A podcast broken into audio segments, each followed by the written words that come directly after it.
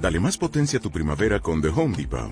Obtén una potencia similar a la de la gasolina para podar, recortar y soplar con el sistema OnePlus de 18 voltios de Ryobi desde solo 89 dólares. Potencia para podar un tercio de un acre con una carga. Potencia para recortar el césped que dura hasta dos horas. Y fuerza de soplado de 110 millas por hora. Todo con una batería intercambiable. Llévate el sistema inalámbrico OnePlus de 18 voltios de Ryobi. Solo en The Home Depot. Haces más. Logras más. Jodesh Tov a todos y muy buen día. Estamos comenzando un mes maravilloso que es el mes de Kislev, el mes de la luz. En este mes vamos a festejar el milagro y la fiesta de Hanukkah. Y en el conteo de los meses, desde Nisan, ¿qué número de mes es este? ¿Quién sabe? Es el mes número 9. Si comenzamos desde Nisan, es el 9. Y sabemos que el 9 en la Torah es Berajá. Así hay que mentalizarnos desde hoy. Así hay que ir a trabajar y así hay que entrar a la casa con mente de abundancia y de verajá. La novena verajá de la amidad es Barejenu. Además, eh, el número 9 está representado en el Aleph Bet. ¿Por qué letra? Por la letra Tet. La letra Tet, la primera vez que aparece en la Torah, ¿cuál es? Donde dice Vayar Elohim Kitov. ¿Qué es Tov?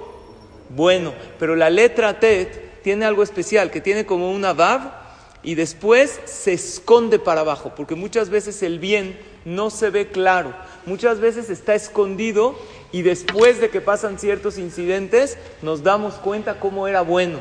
Entonces el punto número uno, que este es un mes lleno de bendición y lleno de bondad, nada más hay que jalarlo con nuestra mente. Y número dos, como el nombre lo dice, Kislev, ¿qué es Kislev? Kis, Lev, ¿qué es Kis? Bolsillo. Así dice Rav Nachman Mibresle. Hashem bendice a la persona con Parnasá. ¿Y qué es Lev? Lev es corazón. La verdad se escribe con Vav, pero en muchas ocasiones se puede cambiar también el significado de la Vav y la Bet.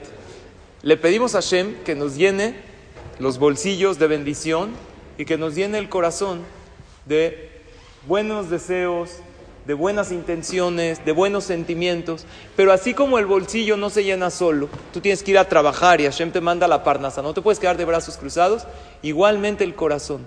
Los buenos deseos, los buenos sentimientos, no puedes esperar a que te lleguen, sino tienes tú que trabajar en ser positivo, en ver lo positivo, en controlar esos sentimientos, no que ellos te controlen a ti, y así cuando uno trabaja, Hashem lo llena de buenos sentimientos y también de Parnasatova. Entonces así hay que ir a trabajar y así hay que llegar a la casa, que te vean radiante en la oficina. Ahora, ¿qué pasó? ¿Que se acabó toda la crisis? No, papá.